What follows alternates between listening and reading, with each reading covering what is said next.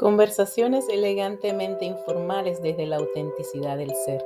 Este podcast fue creado con el propósito de contar historias, anécdotas, darle voz a las experiencias a través de invitados maravillosos y también contar con el aporte y las herramientas de expertos para nuestro desarrollo personal y profesional.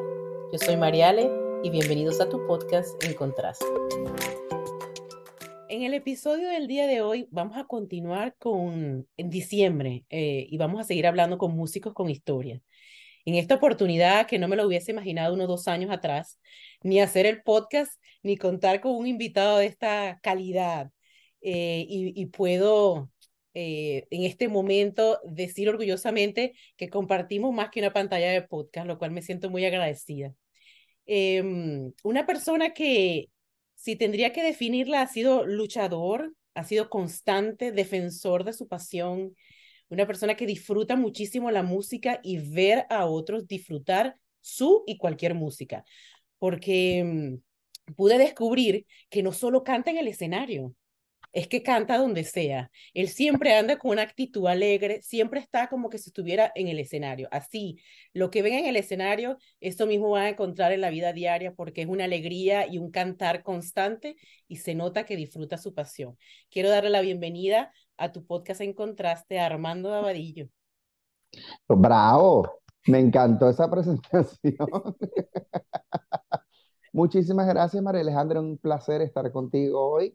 Eh, conversando un ratico aquí en amena compañía, pues sí, sí hemos compartido un poquito más que tarima eh, o una pantalla de podcast, porque somos casi, somos familia prácticamente, ¿cierto? Sí, así es. Entonces, bueno, aquí estamos en, en contraste, encontrándonos en contraste. Para mí es un placer porque tener personas como tú es como da, continuar con la esencia del podcast, porque yo lo creé con la intención de traer diversidad de personas con diversidad de historias, personas que pueden estar fuera del radar de las redes sociales, que nadie conoce, y personas como tú, que tienen la oportunidad de expresar su música, su pasión a través de muchos medios y a través de muchos escenarios. Entonces, esta es una forma, además de traer especialistas, de darle honor al nombre en contraste contigo el día de hoy. Qué bien. Sí, eh, no estoy fuera del radar de las redes sociales porque realmente la utilizo como para, hasta para mi trabajo, para promocionar lo que estoy haciendo. Así que eh, tienes toda la razón. Armando, sabes que en contraste intentas rescatar al ser humano y, y ver cómo ese proceso de vida que ha tenido lo ha llevado a lo que hace el día de hoy. Entiendo que tú tienes mucho tiempo en la música sin embargo, me gustaría conocer más de Armando de Abadillo. ¿Quién es Armando? ¿Quién fue como niño? ¿De dónde viene Armando de Abadillo? ¿Cómo salió esto de la música? Mira, eh, el hijo de Amarelis y Armando, el nieto de Graciela, o sea, mucho, de, de Etanislao, mi abuelo era demasiado hablador, o sea, conversador, una persona muy conversadora, muy artística. Mi abuelo era un tipo este, fantástico en, en por la cantidad de anécdotas que tenía, la cantidad de canciones que se sabía, la, el estilo de música que le gustaba. Mi abuelo era tanguero. Mi abuelo, una persona de, de, de donde viene, Churuguara, Cabima, llegando a Lagunillas, a, los campos petroleros, que le gustaba el tango, que mm. cantaba muy bien, que cantaba muy bonito el tango, que no sé cómo hacía, pero siempre conseguía un trío de guitarristas que lo acompañara y yo creo que por ahí viene la cosa. Mi papá canta muy bonito, pero ellos son peloteros. Vitico, oh. Pompeyo, que son hermanos de mi abuelo, mi abuelo era el hermano mayor, y mi papá, eh, sus primos, todo gira en torno al béisbol, a la pelota. Eh, la familia de mi abuelo, de mi mamá, eh, mi abuelo materno, mi abuelo de mi abuelo Villa, perdón, mi abuela Graciela, una persona súper serias, pero al mismo tiempo eh, cariñosos, súper trabajadores. Eh, también son familias numerosas, los dos, por cierto. Y creo que por ahí viene lo del, bochinche, el compartir. Como son unas familias numerosas, eh, cuando te reúnes con tus, todos tus hermanos, tíos, primos, entonces hay música, hay comida, y, y cuando hay niños, entonces hay actos culturales caseros. ahí es donde entran los, los Davalillo Fuentes, que somos nosotros los cinco, somos cinco hermanos, y siempre había actos de, eh, bailes y por supuesto el que cantaba, el que cantaba en este caso era yo, eh, porque estoy cantando de los cinco años, cinco o seis años. A los seis años ganó mi primer festival, eh, que sale una vena artística de... sea, tenía buen oído, agarraba los tonos, el ritmo rápido. eh, me gusta, me aprendía las letras, de hecho, hoy en día me aprendo las letras rápido porque, primero porque es mi trabajo, segundo porque me gusta y también tengo un apuntador buenísimo que es mi esposa, que también tiene una memoria para las letras increíble. Entonces yo creo que por ahí viene entre la mezcla de la familiaridad, musicalidad, el, el, el cariño, el compartir diario, eh, el tener unos padres que salía unos actos culturales y entonces vamos a meter al muchacho en acto cultural, eh, salió un festival, vamos a, en, eh, todos los niños van a, a participar, eh, todos los niños tienen que actuar, todos los niños van a cantar, usted también, ah, yo no sé cantar, usted sí sabe cantar, canta. Y de, de eso nace el, el cariño por el arte, por la, por la música en este caso. Em, desde el, las ganas de, de enseñar o, mostrar qué era lo que hacíamos en casa, porque nos parecía tan divertido y tan bonito que ¿por qué no lo vamos a mostrar a todo el mundo? Yo, eh, mira, fíjate bien, esa es, creo que es el, el inicio de algo muy bonito que hoy en día es mi carrera, el querer mostrar porque era tan, algo que era tan bonito en casa, que por qué no lo vamos a mostrar al resto del mundo o a todas las personas que se acerquen, que si mi familia me está diciendo, y, mira lo importante que es el apoyo de los padres.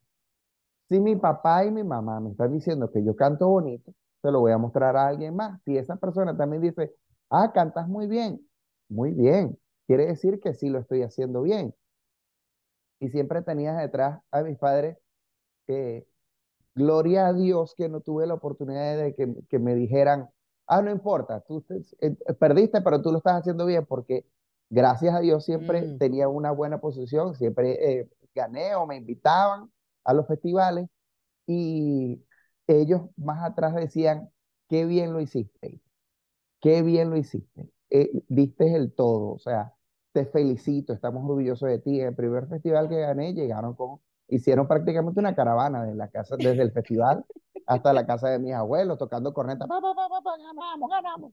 O sea, Para eh, quien no sabe cómo son los maracuchos, son muy alegres, son muy alegres. y, y el que no se haya dado cuenta aún, Bueno, por el acento no. no, ah, bueno, lo que pasa es que, el, el- no sé, se- me acostumbré, ¿será? Pero sin embargo, si por ahí sí hay unos destellos de vez en cuando que aparecen y entonces, imagínate. Imagínate.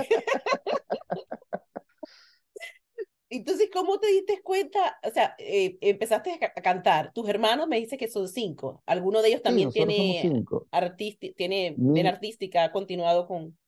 mi hermana menor canta, vive en Tenerife, en España, y canta maravilloso, bellísimo. Su hija Aquí vamos a dejar un también. compromiso, no sé si existe, pero aquí lo vamos a dejar de ver un dúo de Armando Abadillo y su hermana. Continúa. Bueno, po- podrán ver pronto el de mi hija conmigo, mi hija Ah, Daniela. Mi hija canta precioso también. Tú la has escuchado. Sí. Eh, bueno, y mis hermanos, eh, eh, mi herma- mis hermanas, mis otras dos hermanas también cantan, pero, ¿sabes? Más ay, en reuniones familiares, el karaoke, la cosa. Mi hermano también canta bien, bien bonito, Lo que ustedes no pero saben es que, mire, así tú cantes feo, Armando forma un ambiente que tú crees que cantas espectacular. Sí, sí, tú crees que cantas espectacular porque él sí, dale, o sea, él, él arma su ambiente allí para que todos se sientan que él no es el único que canta, pues. pero lo que pasa es que eh, cuando eh, tú estás disfrutando, te voy a decir, no, no, no cante Mm. porque tú estás, estás cantando feo. No, eso es, es cortarle la diversión a todo el asunto. Si tienes una reunión familiar, una reunión de amigos y empiezan con el karaoke, no, nada más van a cantar los que cantan bonito. ¿Qué es ¿Te eso? imaginas? No se Esto, descubrieran talentos, fíjate. de hecho, de hecho, yo vi una vez, hablando de podcast, yo vi una vez un podcast donde dice uno, el karaoke es divertido hasta que se para el que sabe cantar. Oh, Cuando el que sabe Oh, cantar empieza a cantar, no, ¿para qué va a ah. cantar ya? Todo el mundo se echa para atrás. Entonces, lo que hay que hacer, y escúchame bien todos los que están viendo este podcast, cuando haya un karaoke y usted sabe que usted canta bien y los demás no cantan tan bien, anímelos a que canten y se va a divertir mucho más, como si en vez de, que hayan cinco cantantes, hay 25 y todos están cantando a su estilo, gócelos, disfrútelos, bailelos para que se diviertan. Y si lo acompañan con un whisky, Mira, fíjate que veo que a pesar de que me dices que el ambiente en tu casa era de, en el béisbol, era deporte, no hubo esa, esa, ese Armando, tienes que jugar béisbol. Supongo que sí lo jugaste, sí, no, Sí, pero sí, te dieron el permiso, descubrieron un talento en ti, te dieron el permiso de que experimentaras en ese talento. Fue un apoyo, no fue, ok, cantas bonito, pero mejor bateas.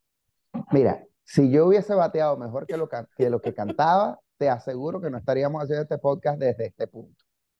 Ok. Fuese pelotero.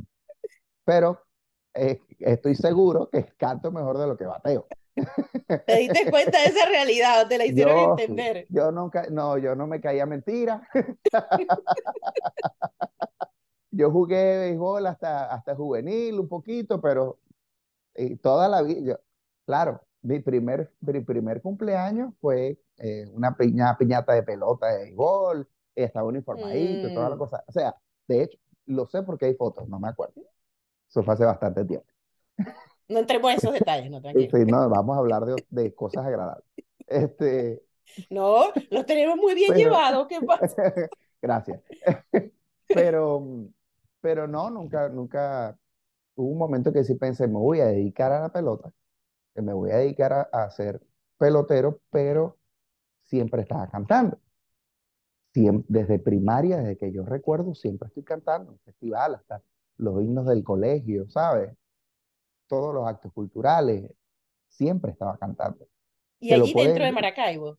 y ahí en, en, en el estado Zulia, en Lagunillas, yo me crié en la costa oriental del lago, estudié en el mm, Instituto San José de Lagunillas, viví muchos años en, la, en, en Campo Alegría, en. Campo Alegría, en los campos petroleros de Lagunillas. Luego mis padres hicieron el esfuerzo casa en Ciudad Ojeda, hasta los 16 años, 17 años que entré en la Academia Militar.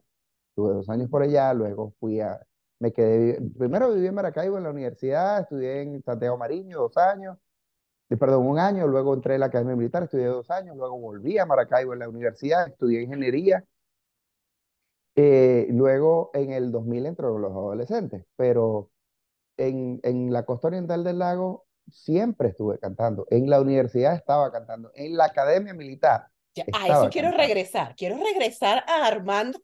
Estoy tratando de visualizar a Armando con uniforme dos años, serio, Te, no puedo. te voy a mostrar, te voy a mostrar No unas puedo. fotos que tengo muy, No, muy, mira, sí me gustaría. todas algo serio, pero tengo fotos también cuando estaba en el, en el grupo de gaita de la Academia Así. Militar cantando. ¿En serio? Mira, cuenta. ¿Y cómo fue esa decisión de entrar a la escuela militar? Sí, Porque estabas estudiando.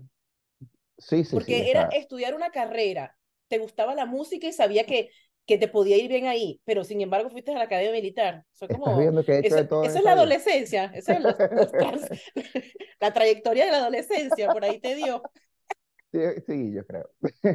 Mira, estudié ingeniería, ingen- pero cantaba, pero ¿Ingeniería en qué? Disculpa. Ingeniería industrial, Ah, Ok. Ujú.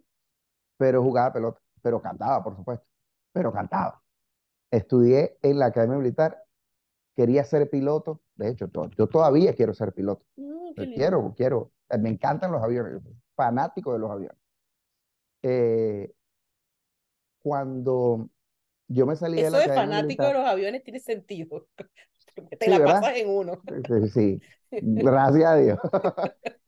Fíjate, yo cuando salgo de la academia y también trabajé en el aeropuerto internacional de La Chinita en Maracaibo, una línea- en dos líneas aéreas, tres, en Santa Bárbara, en, en, AG en AGC, en Amerijet, que era una línea de carga, y eh, en otra línea internacional, que- porque hablaba inglés, por supuesto, desde, desde chamo estoy hablando inglés también. Entonces, tenía siempre algo que ver con, con la aviación. Vamos Y a cuando- regresarnos a entrar a la universidad. ¿Cómo decidiste dejar el primer año de universidad para irte a la academia militar? Ya había presentado en la escuela de aviación, no quedé en la escuela de aviación y quedé en la academia militar y en la naval, Ujú. quedé en las dos. Me decidí por el ejército. Este, la saludo a los, a los globitos. Me decidí por el ejército, pensé, puedo ser piloto del ejército, ¿por qué no? Piloto de helicóptero. De hecho, Mm. la mayoría de mis compañeros hicieron el curso en quinto año. Si yo me hubiese quedado un par de años más, hubiese hecho mi curso también de piloto. Pero en fin, eso es otra, harina de otro costal. Entonces, em, también era muy civil para la vida eh, militar, porque este, cantaba el Qué manera conjunto, tan elegante. Sí, cantaba el conjunto religioso, cantaba el conjunto de gaita, era corneta, estuve en la banda de guerra, por supuesto, era escuela de idiomas, eh, he hecho de todo en todas partes. Y todavía falta que contar. Entonces, Y nada más por los 19, 17, Sí, 18, más o 19 años. no vamos a decir cuánto falta. Eh, cuando presentaste en la aviación, estabas en bachillerato todavía. Sí, está, bachillerato. Entonces no quedaste, pero No. iniciaste Santiago Mariño. Sí, inicié en la Santiago Mariño. Eh, estuve en ingeniería industrial, hice dos semestres. Y yo salía muy bien, pero tenía todavía la espinita de, de- de continuar. Y, Y te fuiste hecho dos años. Y me fui dos años. Me fui dos años y viví una experiencia muy bonita, muy agradable, este, con sus altibajos, con todas las experiencias de la vida, de la vida castrense, pero eh, te puedo decir, no la pasé tan mal, la pasé muy bien, más bien.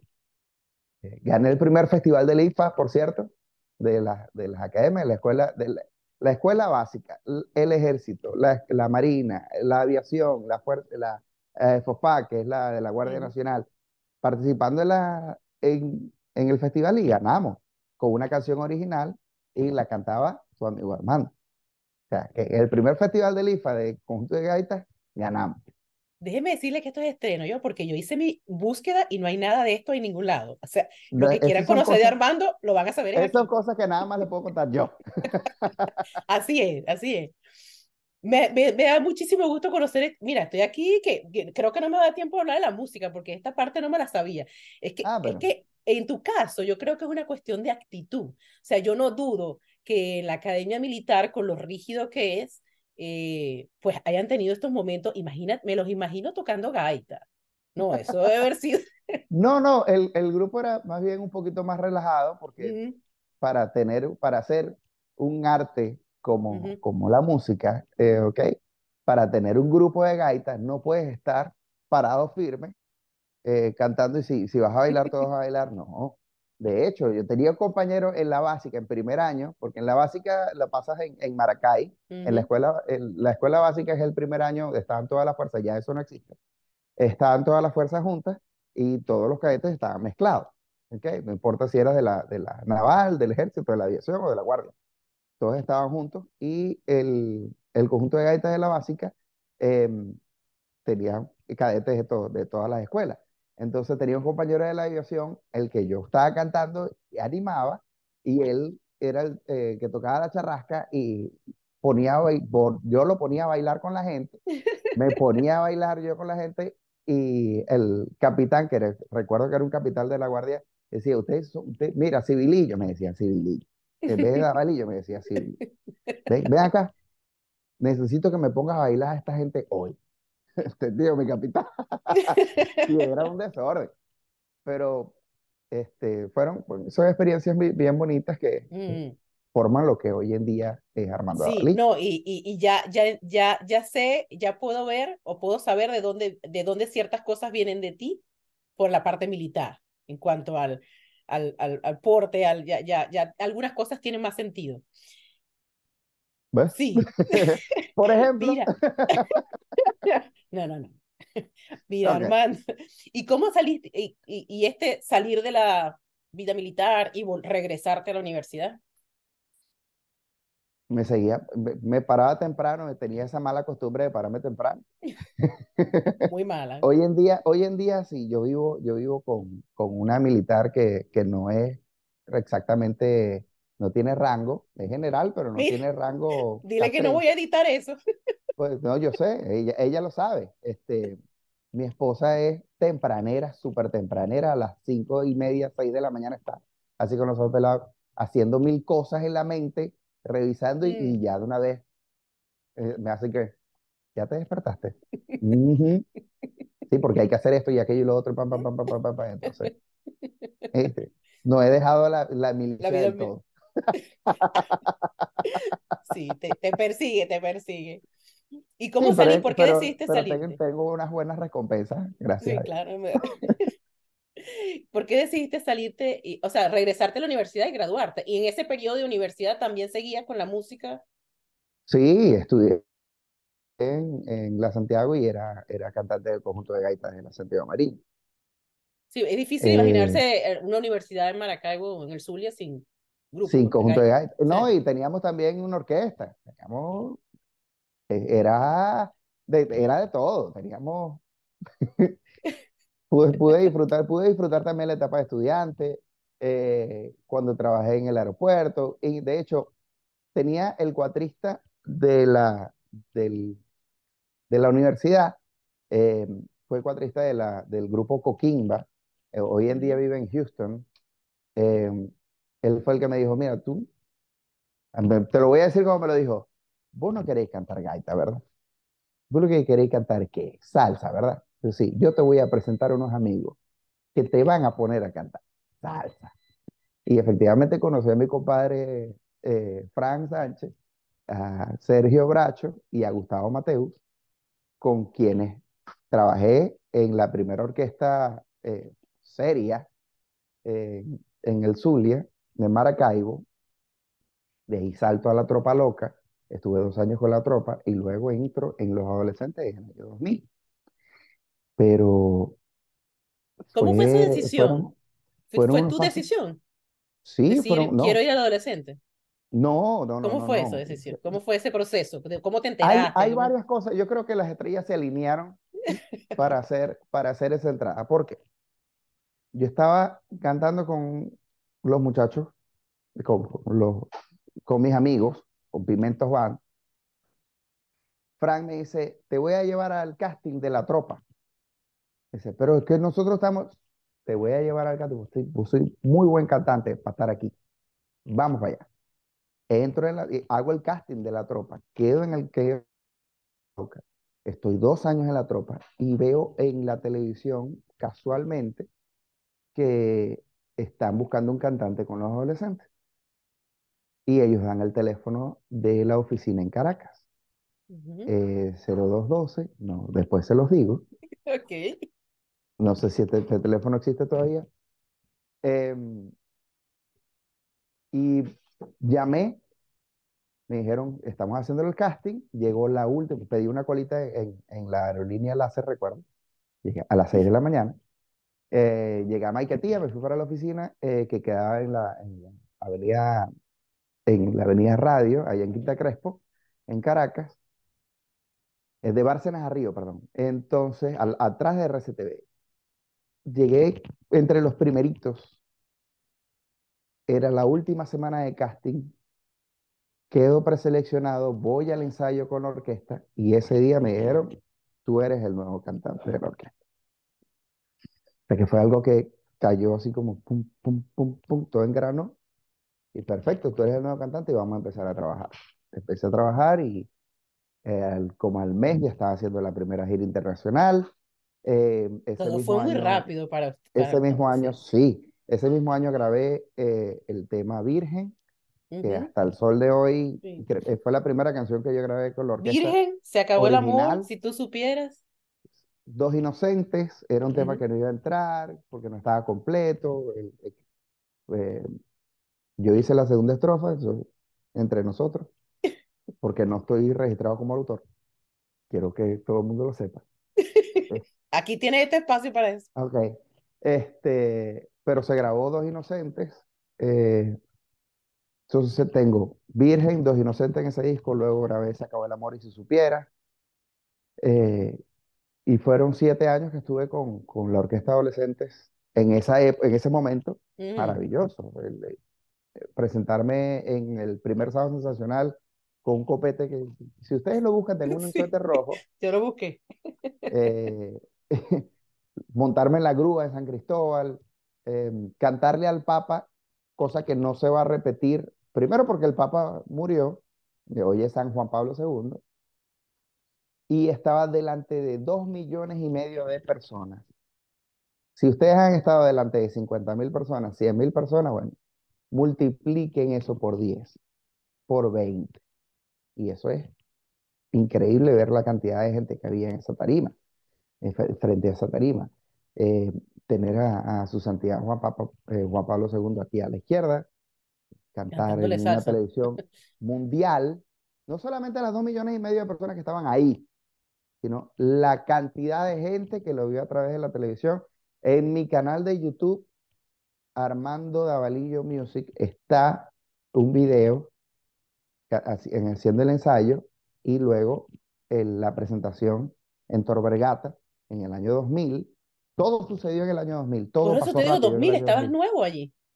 Estaba empezando en la orquesta y se me dieron muchas oportunidades que creo que he podido aprovechar hasta, hasta el día de hoy. ¿Y cómo se viven esas presiones? ¿Cómo se vive esos momentos? Horrible, Eh, terminas no da- sí, sí. Yo creo que al Sí, final drenas todo. Cuando terminas, sí, sí, sí, ya claro. reaccionas y, y drenas. Porque era, era mucha presión. Tenía 23 años para todas las cosas que estaban pasando en ese momento. eh, no asimilas que estás cantando en un escenario tan grande, está estrenándome como papá también, pues mi hija Amanda nació en el año 2000 también. Son muchas cosas que están, que hoy en día tú piensas y, y el mejor consejo que, que le puedes dar a un chamo que tiene 23 años, que va a hacer todas esas cosas, es paso a paso. Todo llega, pero paso a paso. Y aprovecha las oportunidades, eh, aprende a, a gastar el dinero o ve de dónde viene y hacia dónde va. Ten cuidado a las inversiones correctas. Muchas cosas que de repente, que por mucho que mis padres me quieran, eh, o no estoy ahí con ellos, por ejemplo, para decirte, para decirte algo.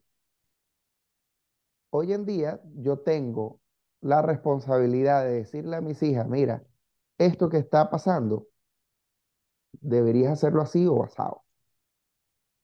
Yo estaba fuera de la casa, eh, ¿sabes? Gira, corre para allá, corre para acá, y no tenía alguien que me dijera, sepa, ¿qué estás haciendo con esto que estás sembrando? ¿No? Es una responsabilidad bien grande. eh, por supuesto, uno no se puede arrepentir de las cosas que hizo, sino las, de, las que dejó de hacer, porque no las vas a poder hacer en su momento. Pero es maravilloso haberme podido encontrar con la gente que me encontraba en el camino. Y este, esta mañana lo hice también. Todos los días le doy gracias a Dios por haberme conseguido a la persona que está compartiendo conmigo mi vida, mi esposa, porque es quien me ha ayudado a, a poner las cosas donde van, que todavía me regaña porque dejo las cosas tiradas, ¿sabes? Eh, es con quien me apoyo y quien se apoya en mí, con, a quien la persona con quien tengo para compartir. Entonces, te estaba diciendo que a los 23 años no tienes la oportunidad de hacer esas cosas y tienes todo en las manos, Ujú. ¿ves? Entonces, el- la situación que se me presentó en ese momento no estuvo fácil, pero sí muy, muy divertida, te lo aseguro. No, y para el momento, para tu edad, y como todo se te dio tan rápido, todo fue tan veloz, que me, me lo imagino todo, Pero no eh, fueron y cosas que no busqué, no, ¿oíste? no, pudiste vivirlo más intensamente, con más intención, con más causa, con más conocimiento de lo que estabas haciendo, sino que, bueno, fuiste rodando a medida de que la rueda se iba moviendo, pues, ibas eh, respondiendo a las, a la- a las responsabilidades que te daba lo que habías hecho ahorita, porque tú me dices, Exacto. no, vi en la televisión que estaban buscando, como que, que estaban buscando a alguien al lado, o sea, estaban buscando un solista, no es una decisión fácil. Sin Mm, embargo, Y en estabas tan convencido del país. Estabas tan convencido de lo que querías hacer. Yo confiaba en mí y, vamos para adelante. Y eso es lo que te digo, tenías personas, porque esas amistades que te dijeron, mira, te voy a presentar a estas personas que cantan salsa o que están relacionadas con el ambiente de la salsa. Yo me imagino que esas amistades todavía las tienes, porque esos eran amigos. claro. Esos eran amigos, veían un potencial en ti y no decían, no le voy a decir nada. Ah, no, mira, vamos a sacarle provecho por a eso. Por supuesto que sí, por supuesto. Orlando y, este, de hecho, la primera persona a que fue a visitar a Orlando cuando llegó a Estados Unidos fue a mí. Y cosa que yo le agradezco y siempre, siempre que tengo la oportunidad de decírselo, se lo digo. Gracias por ser mi amigo siempre. Eh, Gustavo, que fue la primera persona que, que hizo arreglos para mí, también se lo agradezco con todo el alma y todo el corazón. Frank, que fue la primera persona que me dijo, vos no tenés que estar aquí, vos tenés que estar en algo más grande, mejor. También no los puedo alejar de mi vida porque sería, primero sería una persona mal agradecida que va en contra de todos los principios y todos los preceptos que, que he tenido hasta el sol de hoy. Y sería un, un pobre y triste eso no fue muteado, lo, lo dije y el que lo leyó en mis labios está muy bien. Traté de no hacerlo para no faltar respeto a tu programa. No, pero es cierto, es cierto, porque después de que ellos estaban en que ellos aparecieron y te dieron esas luces, tú te volviste muy famoso y sin embargo los mantuviste a tu lado. O sea, seguían siendo las personas que abrieron esas puertas, porque yo pienso que todo, bueno, yo no digo malo, todas las oportunidades de mejora y todo lo bueno que te pasa tiene una razón de ser. Eh, cosas que te pasan de pequeño, de adolescente, y tú las experimentas la lógica después que eres adulto, después que pasa el tiempo y dices, ah, con razón viví aquello en aquella oportunidad porque me está siendo útil ahora, aunque en el momento pues no mm. se dé cuenta por la falta de madurez o la falta de conciencia de las cosas, ¿no?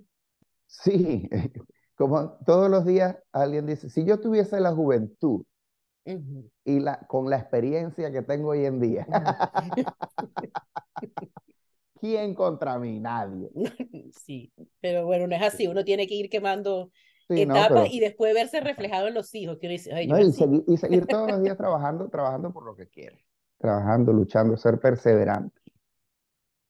hasta que... ¿qué, ¿qué, viene de Armando ahora? ¿Qué, ¿Qué, estamos viendo de Armando? ¿Cómo está Armando ahora? Musicalmente, eh, bueno, creo que, que, que, la música es lo que te motiva, bueno, adicional a tu círculo familiar, a tu familia, es lo que te motiva todos los días, porque, como les digo, siempre está cantando, él, siempre está cantando. Sí. Me estás rayando. no, pero es que es verdad. No, sí, estoy, estoy creando, ahorita estoy em, atendiendo todas las cosas que necesitamos ya, para ya, porque este año que viene tengo que hacer más cosas. De hecho, ya se hizo un video, no, no puedo hablar mucho de todas mm. maneras, de lo que, pero ya hicimos un videoclip de lo que viene en enero con el favor de Dios. Y no solamente el videoclip, estoy trabajando, eh, mira, estoy trabajando, digo yo, yo sentado aquí haciendo un rey. Estoy trabajando en nueva música. Hay aproximadamente cuatro canciones que están ahí para terminarse. Em, faltan varias cositas, pero quiero hacer algo, tener algo nuevo para mostrarle a la gente algo completo, porque he estado trabajando con, en las nubes, como, como sabe, después quiero morir en tu veneno, pero eh, estoy dando una gotica, una gotica, yo quiero que todo el mundo tenga el plato completo. Y para eso, pues, el, el video que va a salir en enero, con el favor de Dios, estoy trabajando con gente muy, muy, muy talentosa, muy talentosa. Eh, yo creo que lo que hace exitosa a la gente es la gente, eh, a las personas lo que las hace exitosas es la gente de la que te rodea. Así es. Porque ellos, todos, de todos ellos puedes tener, puedes aprovechar su talento para aumentar eh, tu, tu, el tuyo propio, tu, tu brillo. ¿Me explico? Las personas que te rodean son las que te hacen brillar. Si las personas que tienes alrededor no, no te aportan brillo, no son talentosos o te estancan, tú te vas a estancar. Tú te vas a oscurecer. Si las personas que están alrededor de ti son talentosos, son brillantes, son, em, ¿cómo se llama? Em, trabajadoras, eh, echadas para adelante, como decimos los venezolanos, tú vas a brillar, tú vas a ser una persona más talentosa aún, tú vas a ser una persona que em, de provecho, de empuje, era la palabra que estaba, y vas a brillar.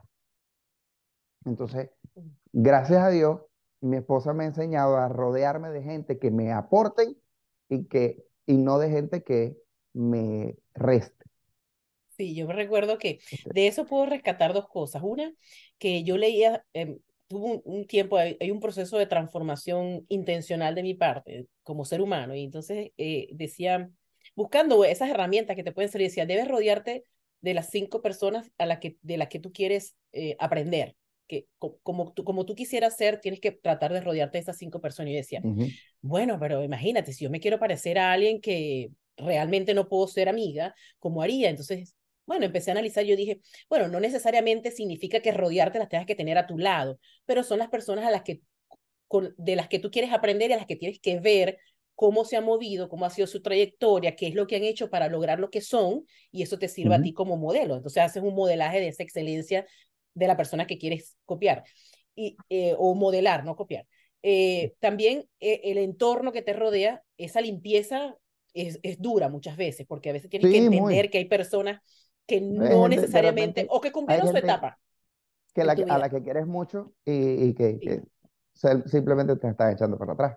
Y también tengo una anécdota de una persona que también es músico y, em, eh, que eh, él también tiene un podcast, tuve la oportunidad de entrevistarlo también recientemente y, me y escuché una, una oboísta eh, que toca música clásica y decía que todo, en general, independientemente de que no te dediques a la música, deberías actuar como un músico donde todos se ponen de acuerdo, te rodeas de personas donde todos se ponen de acuerdo para que el que le toque brillar en ese momento, tú crees ese colchón. Ella lo escribió así, un colchón sonoro donde la persona que le toca brillar tenga, se sienta seguro de estar. Me pareció magnífica su analogía. Yo dije, esto no es nada más para una orquesta sinfónica. Exacto, esto no, solo, no solo aplica para la orquesta.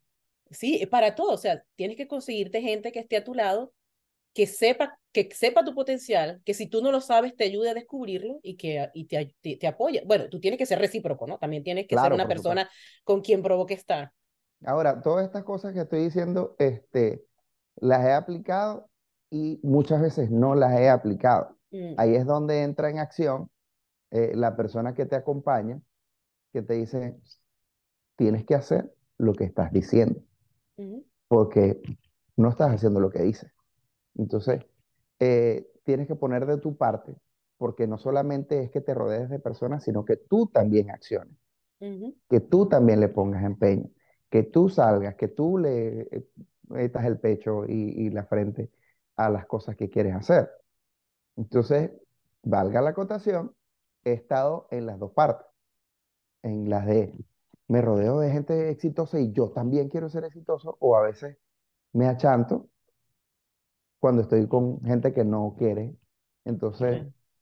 y que este, tú trates de ayudar a veces, ¿no? Tienes que estar, sí, también tienes que estar de, la, remando para el mismo, para el mismo norte, porque si no te vas a estancar. Entonces, tienes que hacer, brillar y hacer brillar a los demás.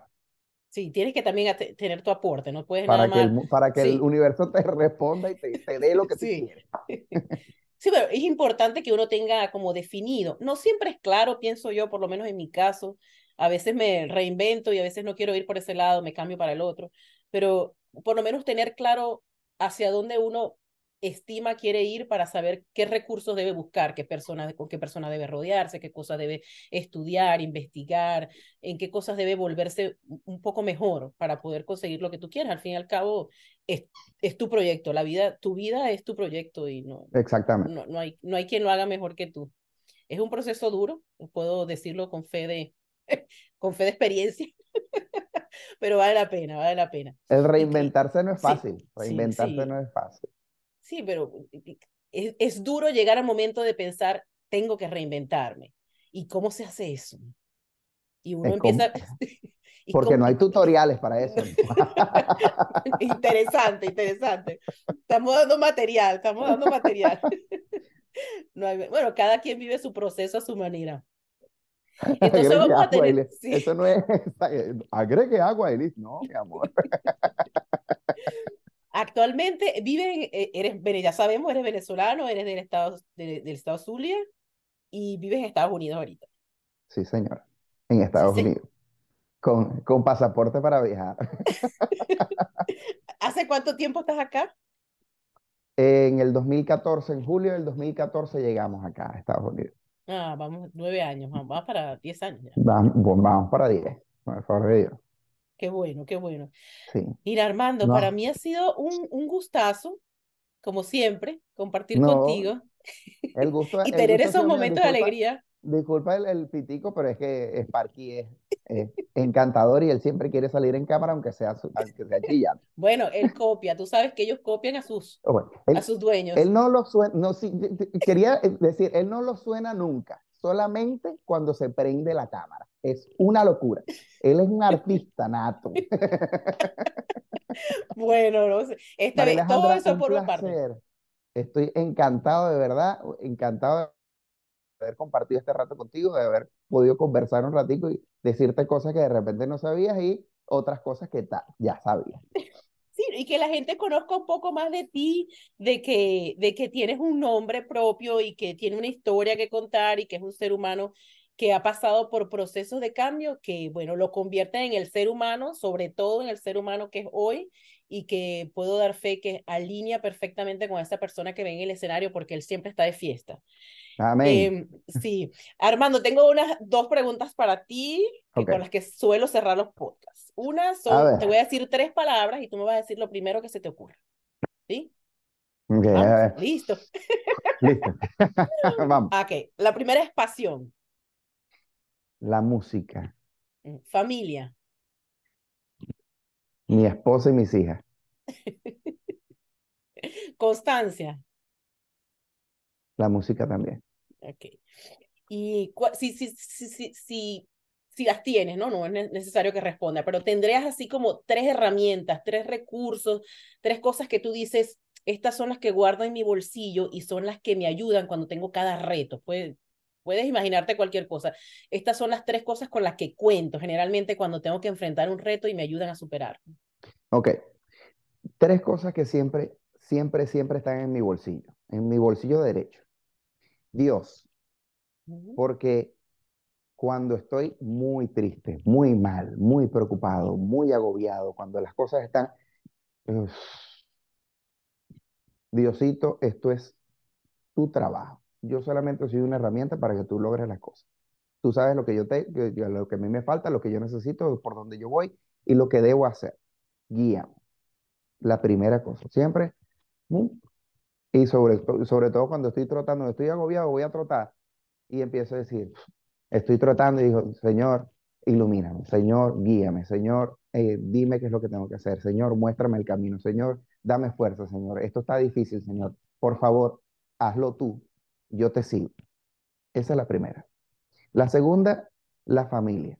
Mi esposa, que es el motor que impulsa esta familia. Que a veces se cansa también porque dice, tengo que estarlos arreando a cada rato. Pero esa es la segunda cosa que siempre tengo en el bolsillo, eh, porque la llamo para preguntarle, la llamo para decirle, la llamo para explicarle, la llamo para preguntarle, la llamo para cualquier cosa. Y ahí mismo, en ese mismo llavero, están guindados dos, dos perolitos que son mis hijas. Daniela, que es una luz que brilla en esta casa, que es la por la que hacemos las cosas, y mi hija Amanda, que es mi hija mayor, que nunca olvido y que todos los días, siempre, aunque sea cinco segundos, pienso, ¿cómo estará Amanda? Dios me la bendiga, Dios me la cuide, me la proteja. Esa es la segunda cosa que tengo, un, un llaverito, un Ujú. llavero que tengo dos llaveritos más. Bien. Como te dije, Dios, mi familia, y la tercera es la música que significa música. Perseverancia, constancia, porque no conozco un trabajo que sea de tanta constancia. Todos deben serlo, me imagino que todos deben serlo, pero si no perseveras en este trabajo, que lo veo como mi pasión, como mi vida, como tal, pero es mi trabajo también. Si no perseveras, no vas a surgir. Si no perseveras, no vas a escuchar, nadie más va a escuchar de ti. Si no perseveras, nadie va a saber qué estás haciendo. Si no perseveras, no vas a poder grabar nada más y no vas a trabajar. Si no perseveras y no trabajas, no vas a llevar el pan a tu casa. En mi caso, que soy, soy eh, que hago para vivir. Eh, si no perseveras, no vas a alcanzar lo que quieres alcanzar. Cuando alcances eso que estás buscando, persevera porque de repente vas a alcanzar otras cosas. Entonces, Dios, en ese orden, mi familia y la música. Sí se puede vivir de tu pasión. Sí se puede vivir de la pasión. Todo va, todo va unido. Sí se puede. no, te lo digo porque, por ejemplo, a mí me gusta mucho esto y, y, y no vivo de esto, pero podría pasar seis horas, siete horas entrevistando. Me encanta escuchar historias, me encanta descubrir la gente. Y entonces, no voy a vivir de esto, tengo que hacer otras cosas, al igual que tú, supongo, pero sí se puede mantener, sí puede. no, va, no puedes vivir de esto hasta que puedas vivir de esto. Vivir de esto. Escúchame, escúchame que te lo estoy diciendo. No puedes vivir de esto hasta que puedas vivir de esto. En el 99 yo no sabía que podía vivir de la música, pero seguí trabajando. En el 2000 me di cuenta que se puede vivir de esto.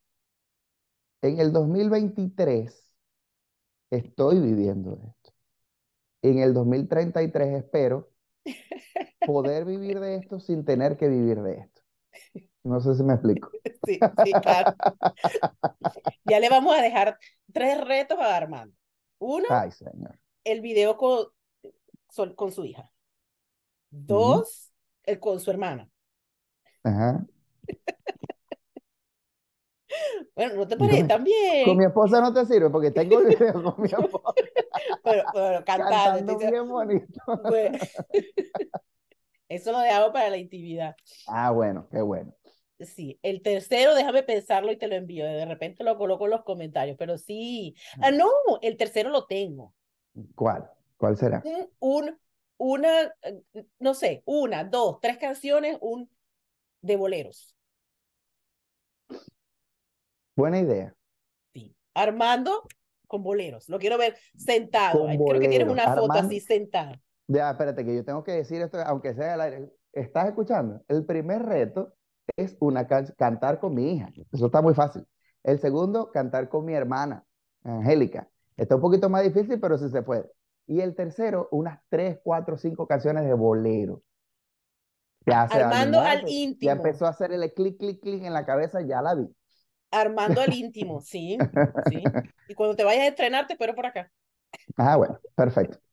Muchísimas gracias, Armando. Ha sido un placer compartir contigo. Gracias un a ti, enorme, una experiencia que, que no me pude haber imaginado unos años atrás, pero de la cual me siento muy agradecida de haber expuesto tu parte humana, que haya sido tú la voz que diga quién ha sido Armando y cómo ha logrado hacer el ser humano y el artista que es hoy. Y bueno, eh, comparte por favor tus redes sociales porque van a bailar y a disfrutar mucho con cada una de ellas. ¿Cuáles son? A ver. Muchísimas gracias, María Alejandra.